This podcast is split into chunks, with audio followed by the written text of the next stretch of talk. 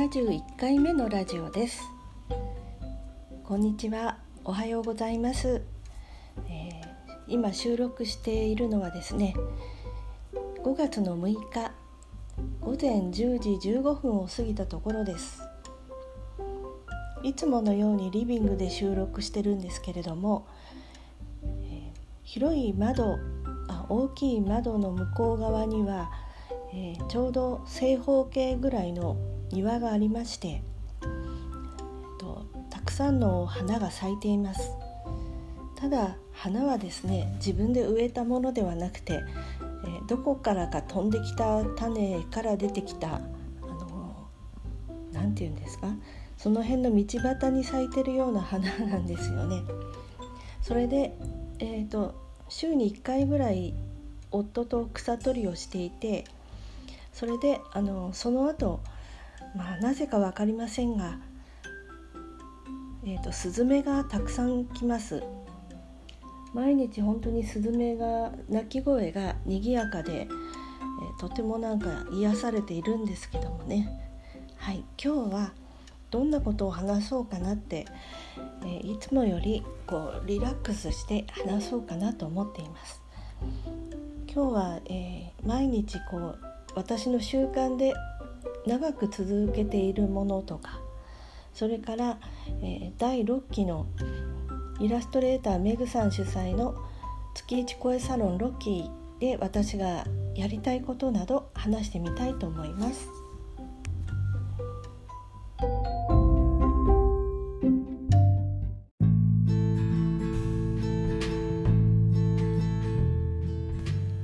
はいではまずルーティンからです。私がこう毎日習慣としてやってることですね。一番長く続いてるものからです。まずあの体操なんですけれどもこれはあの整体を習って資格を取った頃ですからもうかれこれ25年以上続いていることなんですけどこれはあの真っ向法といって、えー、真実の真それからえっと、方向の向向かうっていう字。それから方法の方です。その真っ向法っていうのは、えー、これはなぜ気に入ってるかというととても簡単だからです、えー、4つの4つの型式を、えー、やるんですがそれで1セットやるのに、えーと、と23分ですね。それを、まあ、理想としては朝晩3セットずつやるっていうんです。で4種類の体操をやって1セットそれを3セットやって朝晩だから1日6セットやるのが理想なんですが25年続けているという内容はとてもこうおそまあ言ってみればお粗末というかそれでやってるって言えるの？っていう感じですけれども夜寝る前に思い出したようにワンセットやるだけっていうのを25年ぐらい続けてやっています。えーと、本当にこう理想理想というかこのぐらいやってくださいっていうのの本当に、えー、6分の1程度しかやってないんですけれどもそれでも25年ぐらい続けていると、えー、股関節周りがやっぱり柔らかいんではないかかなとやらないでいるよりは随分柔らかいと思いますね。4種類の体操の中でまあこう股関節を柔らかくするというので開脚などもやりますですからもしかしたら、えー、20代ぐらいでも体の硬い方と比べたら、えー、全然こう足が開いているのではないかなと思います。はい、それからですね、まあ、二十何年続いてるのは、えー、その真っ向法ぐらいなんです。次に、えー、3年ぐらい前から気に入ってやってるもの一つで、えー、砂糖式リンパケアっていうのかな。その砂糖式の、えー、顔の体操です、えー、アニヨベ体操。これもなんか気に入って3年ぐらいやっています、えー、最初にこれ出会ったのがなんと皮膚科でですね千葉県にいる時にのあのその皮膚科に行けば必ず治るっていう私にとってはとても相性のいい皮膚科があったんですがえ ある時その皮膚科に行ってとてもなんか人気があってものすごい待合室人がいっぱいなんですね。その時ある時行った時に、本が置いてありまして同じ本が2冊ありました。A4 サイズぐらいの、え、写真写真入りの本ですね。それがあいうべ体操ということでその顔の体操を紹介してたんですが、えー、なんとその顔の体操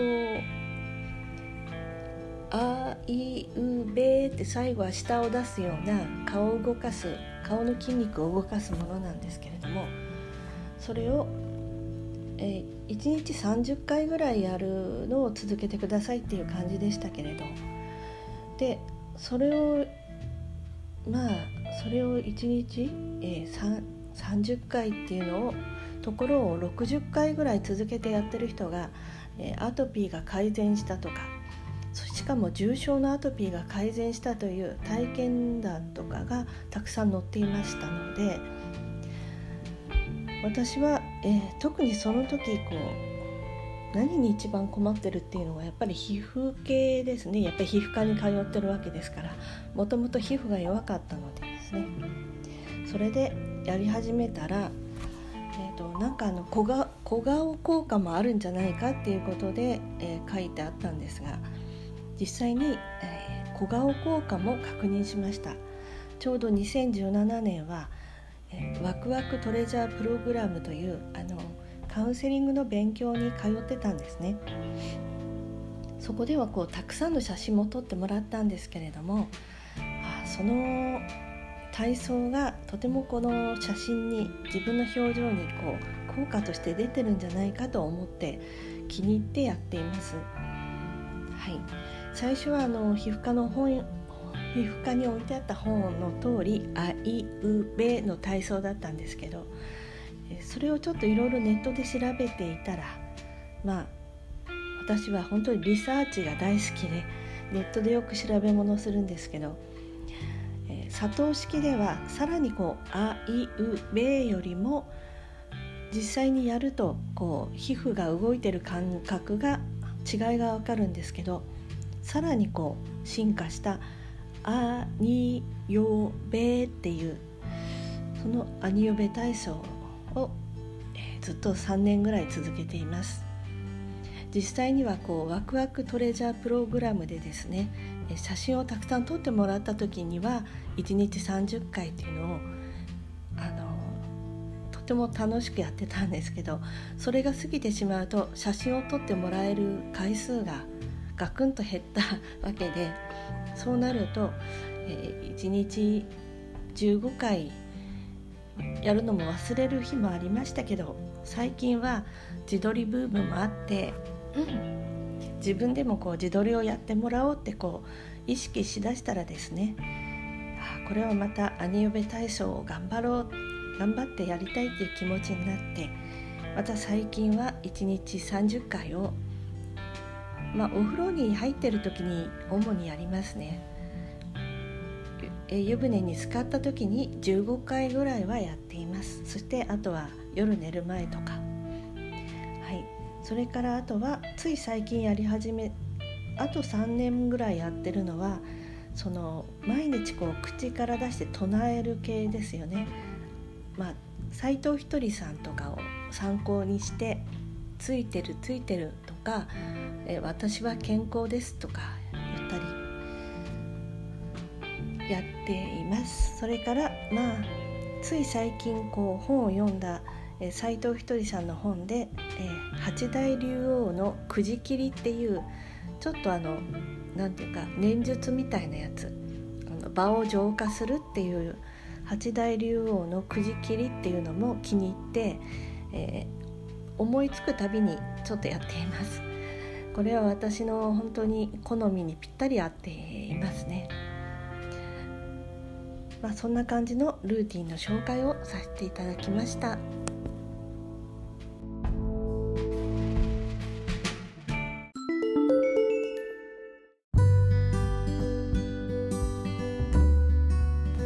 いそれから、えー、私が参加中のオンラインサロン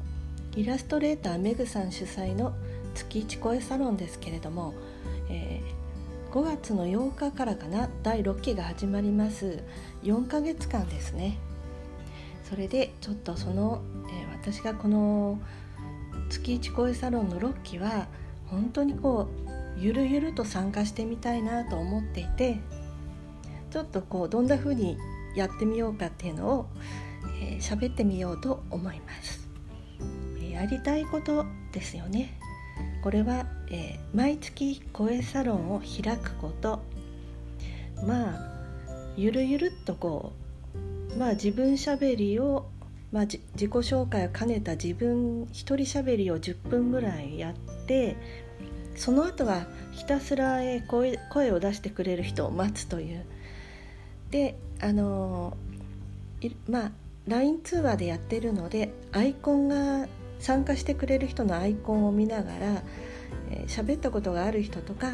えー、この人とは喋ってみたいっていう人をまあ、あの声出しで手を挙げてくれる人がいない場合に、えー、今回は指名してみようと思っています。それちょっと今までやったことないですよね指名するっていうのだからちょっと不安とかちょっとそこに緊張感が多少あると思うんですがちょっとそれもやってみたいと思っています。それであとは、えー、こう無言の時間がある場合です。声出せる人いますか？って誰もいない場合のこの沈黙の時間をどうしようかなって考えていて。まああの5期のオンラインサロンの時にはある方の夜の声サロンではちょっと沈黙をそのまま沈黙でのまま放置しておくという斬新な、え、声サロンも参加したことがあってあこれだっていうなんかピンとひらめく私もこれをやりたいっていう感覚があったのでまあ沈黙は沈黙でいいかなっていう気持ちもありますけれどもまあ第6期では、えー、なんかこう本とか詩を読んでみようかなと思っています。で、えー、何年か前にですね柴田豊さんって言って90歳を超えて確かもう亡くなられたと思うんですけど「えー、くじけないで」っていう本を、えー、買ってもらった夫に買ってもらったんですね。ちょうどあの、まあ、この方は東日本大震災のあった後じゃないでしょうかこの CM とかでも流れていたと思うんですけれども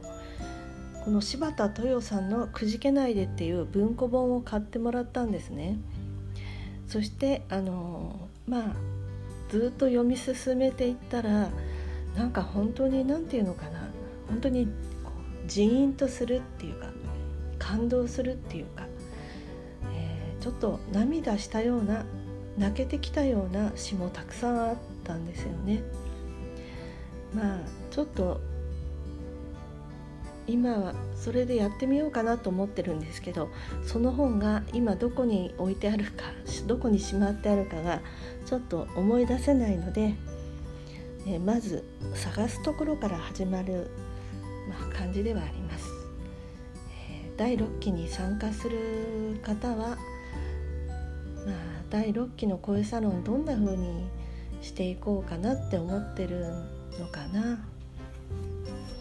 まあちょっとその抱負というかイメージしたことを話してみました。聞いていただいてありがとうございました。じゃあまたね。